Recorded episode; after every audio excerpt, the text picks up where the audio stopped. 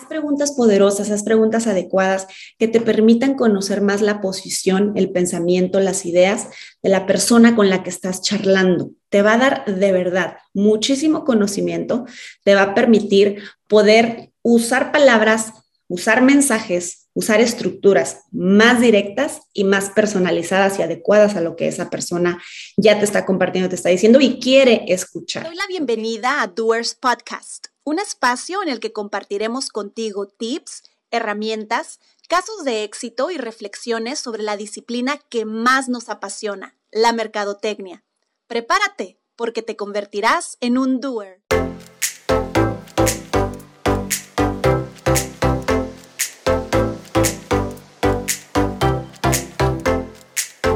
Hola, hola, ¿cómo están todos por aquel lado de la pantalla? Espero que muy bien, bienvenidos a nuestro podcast, bienvenidos a Doers Podcast. Mi nombre es Patricia Castillo, ya me conocen, siempre ando por aquí hablando y hablando, ¿verdad? Eh, pero bueno, me da mucho gusto poder compartir con ustedes una semana más. Ha sido una semana de mucho trabajo, ha sido una semana pesada, pero no por eso vamos a, vamos a dejar de lado este programa semanal, si queremos verlo de esa forma, esta aportación semanal, eh, que la verdad se ha convertido en una, en una herramienta que casi, casi ya quedó en segundo lugar el hecho de, el hecho de, de que, de compartir por querer causar un beneficio, sino que ahora casi, casi es porque de verdad me gusta muchísimo, me gusta muchísimo, lo disfruto muchísimo y, espero cada semana eh, que llegue este momento para poder seguir grabando. Eh, les adelanto que el día de hoy voy a grabar varios episodios, entonces eh, para los que nos ven en YouTube se van a dar cuenta de que voy a andar con la misma ropa, no es que todos los días me ponga lo mismo, pero voy a grabar varios episodios el día de hoy para tener un poquito de material para las siguientes semanas, porque se vienen semanas mucho más, mucho más cargadas de chamba. Pero bueno, vamos arrancando, espero que estén muy bien, espero que en sus negocios todo vaya, todo vaya excelente. El tema del día de hoy es un tema general. El tema del día de hoy, si le diste clic a este video, es precisamente porque tal vez estás interesado por tu carrera o tal vez porque es algo que te causa muchísimo ruido o que no sabes cómo enfrentarlo. El podcast, el episodio de hoy se llama ¿Qué hago si no me gustan las ventas? ¿Ok? Y fíjense, voy a empezar con la primera persona que he escuchado que diga eso y soy yo misma. ¿Ok? Sí, yo he dicho, yo he expresado, yo me he reafirmado a mí misma, no me gusta. O sea, no me gusta tener que pasar por un proceso de venta o tener que seguir cierta metodología o tener que enfocarme en decir cuáles son tus actividades. Mis actividades son vender. Eh, incluso he llegado a pasar por algún periodo en el que digo, híjole, es que no soy buena, entonces no, no se me da, no me llena, no me llama, es muy difícil, es muy estresante, lo que tú quieras. Eh, y yo creo que no voy a ser la única, a lo mejor tú que nos estás escuchando, que nos estás viendo, también has pasado por algo similar o también te encuentras en ese en ese estatus actualmente. El hecho es, eh, estimados doers, déjenme decirles que, pues la realidad de las cosas es que las ventas son indispensables. Indispensables para crecer y prácticamente indispensables para sobrevivir. Y no nos vayamos con, el, con un significado estricto de la palabra venta es, vaya, escuchamos ventas y pensamos pues hacer una transacción, ¿no? Ofrecer un producto, ofrecer un servicio y que me paguen por ello. Acuérdense, y a mí siempre se me quedó muy grabado que nos decían en la universidad y seguramente ustedes también se los mencionaron, eh, vendemos también a nuestra persona, a nuestra esencia, y no en un, y no en un sentido negativo, sino en un sentido de eh, si vas a una entrevista de trabajo, creo que esto seguramente ya lo debiste haber escuchado. Si vas a una entrevista de trabajo, pues estás vendiendo tu capacidad cognitiva intelectual, tu conocimiento, estás vendiendo a tu persona.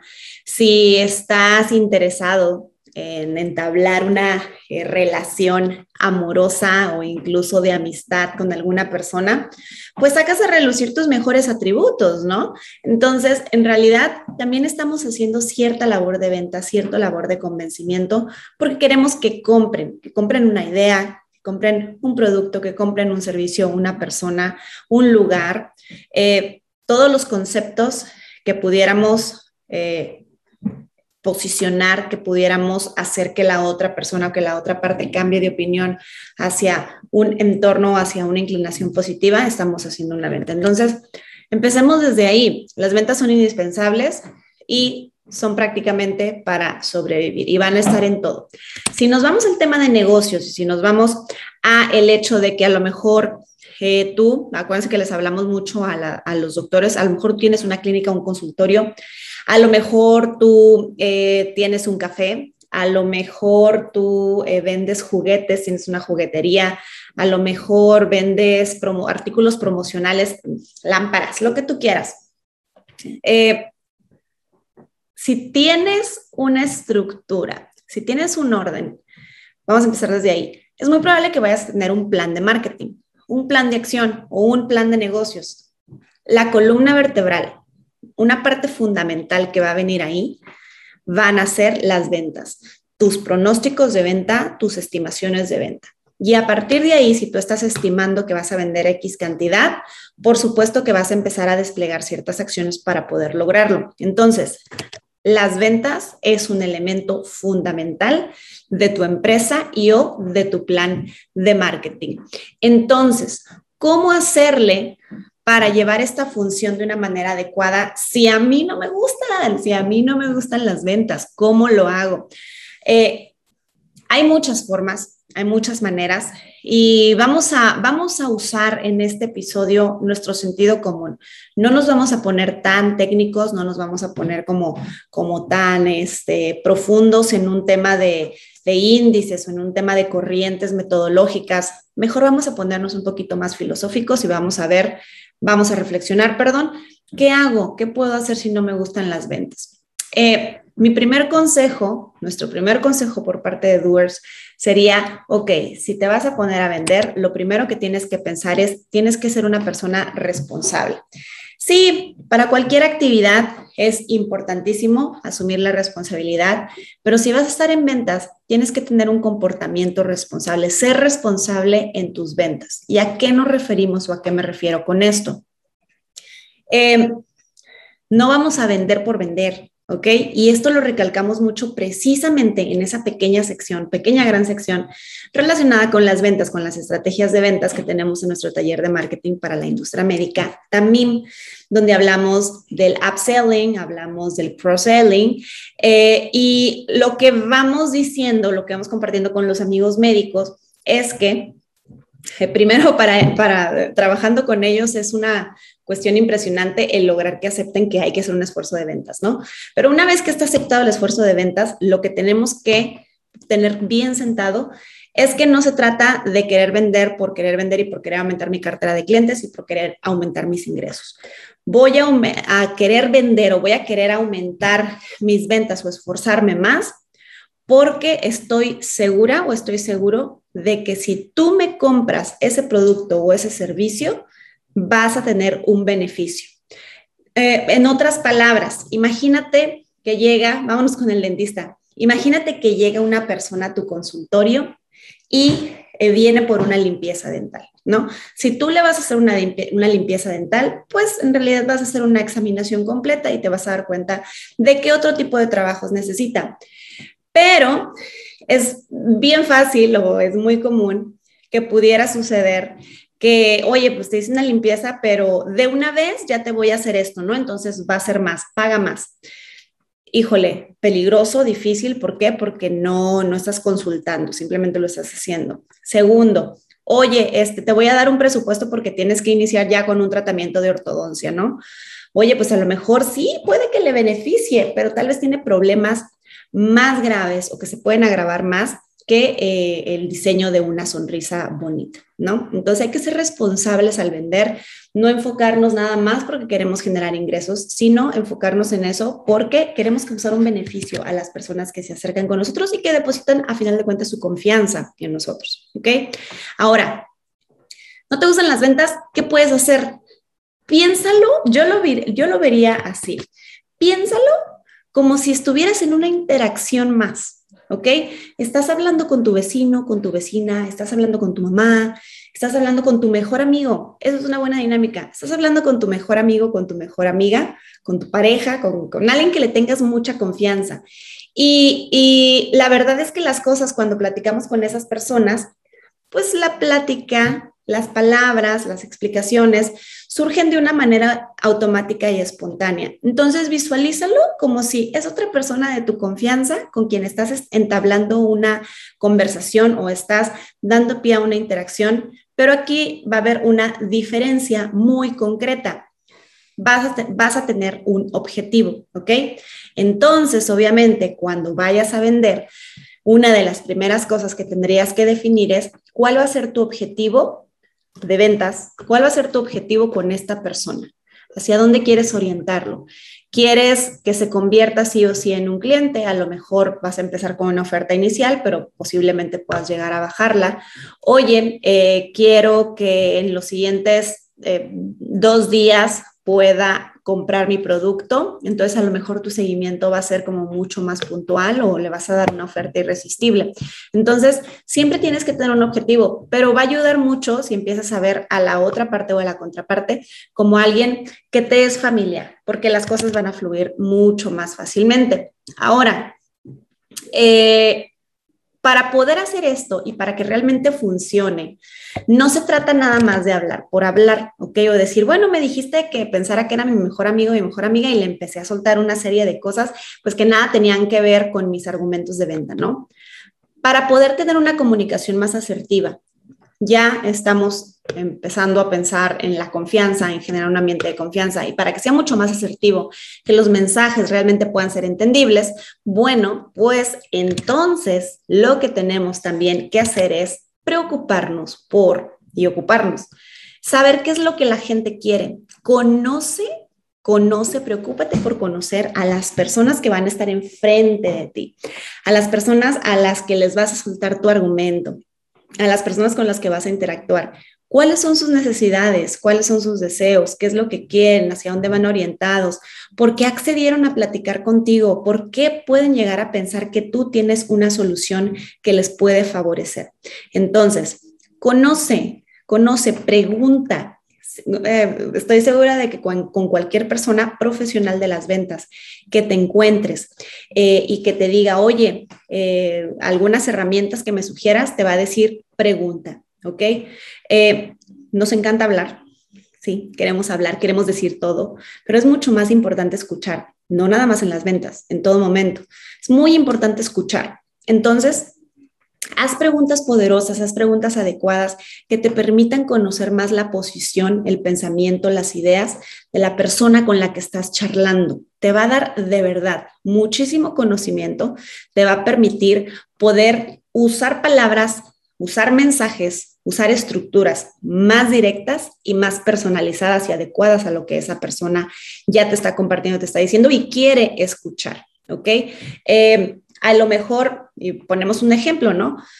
Imagínate a tus tres mejores amigos o amigas. Por algo son mejores amigos o amigas, a lo mejor son del mismo grupo o a lo mejor son de grupos diversos, ¿no? Eh, y no conviven entre ellos, no sabemos. Imagínate a los tres mejores para ti. Mm, si bien pueden tener similitudes, porque precisamente hay alguna conexión entre todos ellos, si bien pueden tener similitudes, tú sabes muy bien que va a haber el amigo al que puedes llegar y decirle las cosas sin barreras.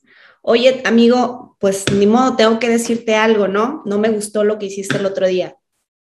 ¿Y cómo lo va a aceptar ese amigo? Gracias por decirme, que bueno, híjole, no me había dado cuenta, eh, discúlpame, ya sabes que a veces me pasa la mano, pero no va a volver a suceder.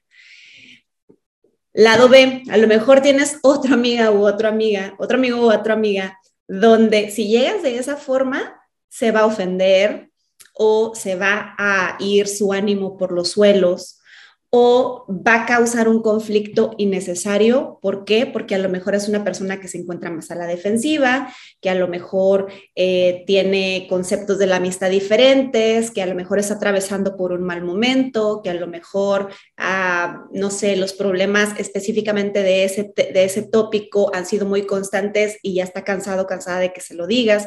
Entonces, sabemos que no con todos podemos llegar y abordar el mismo problema con la misma, de la misma forma o con, con la misma estructura. Entonces va a ser lo mismo con los clientes, independientemente de si vas con un posible cliente con un prospecto de la industria de la construcción y luego vas con otro de la misma industria y con un tercero de la misma industria, aunque les vayas a vender lo mismo, tienes que utilizar algún método diferente, alguna palabra diferente, algún formato diferente, porque no todos somos iguales, ¿ok? Ojo, no estoy diciendo que todo sea diferente, estoy diciendo que hay que adaptar o, como decimos, tropicalizar lo que se pueda. Hacer como que homogéneo lo más posible, pero tropicalizarlo donde deba de ser necesario. ¿Ok? Ahora, no te gustan las ventas. ¿Qué puedes hacer para mejorar? Toma cursos, practica solo, aprende de los mejores, ¿ok? Tienes que ocuparte en mejorar esa habilidad. Si no te gustan, es a lo mejor porque es una cuestión de acá, de decir, es que no, no me gustan. Y tal vez alguien más te ve y dice, oye, pero esa persona es muy buena vendiendo, porque dice que no le gustan las ventas y es muy bueno, muy bueno vendiendo. O a lo mejor si es una cuestión de tus habilidades.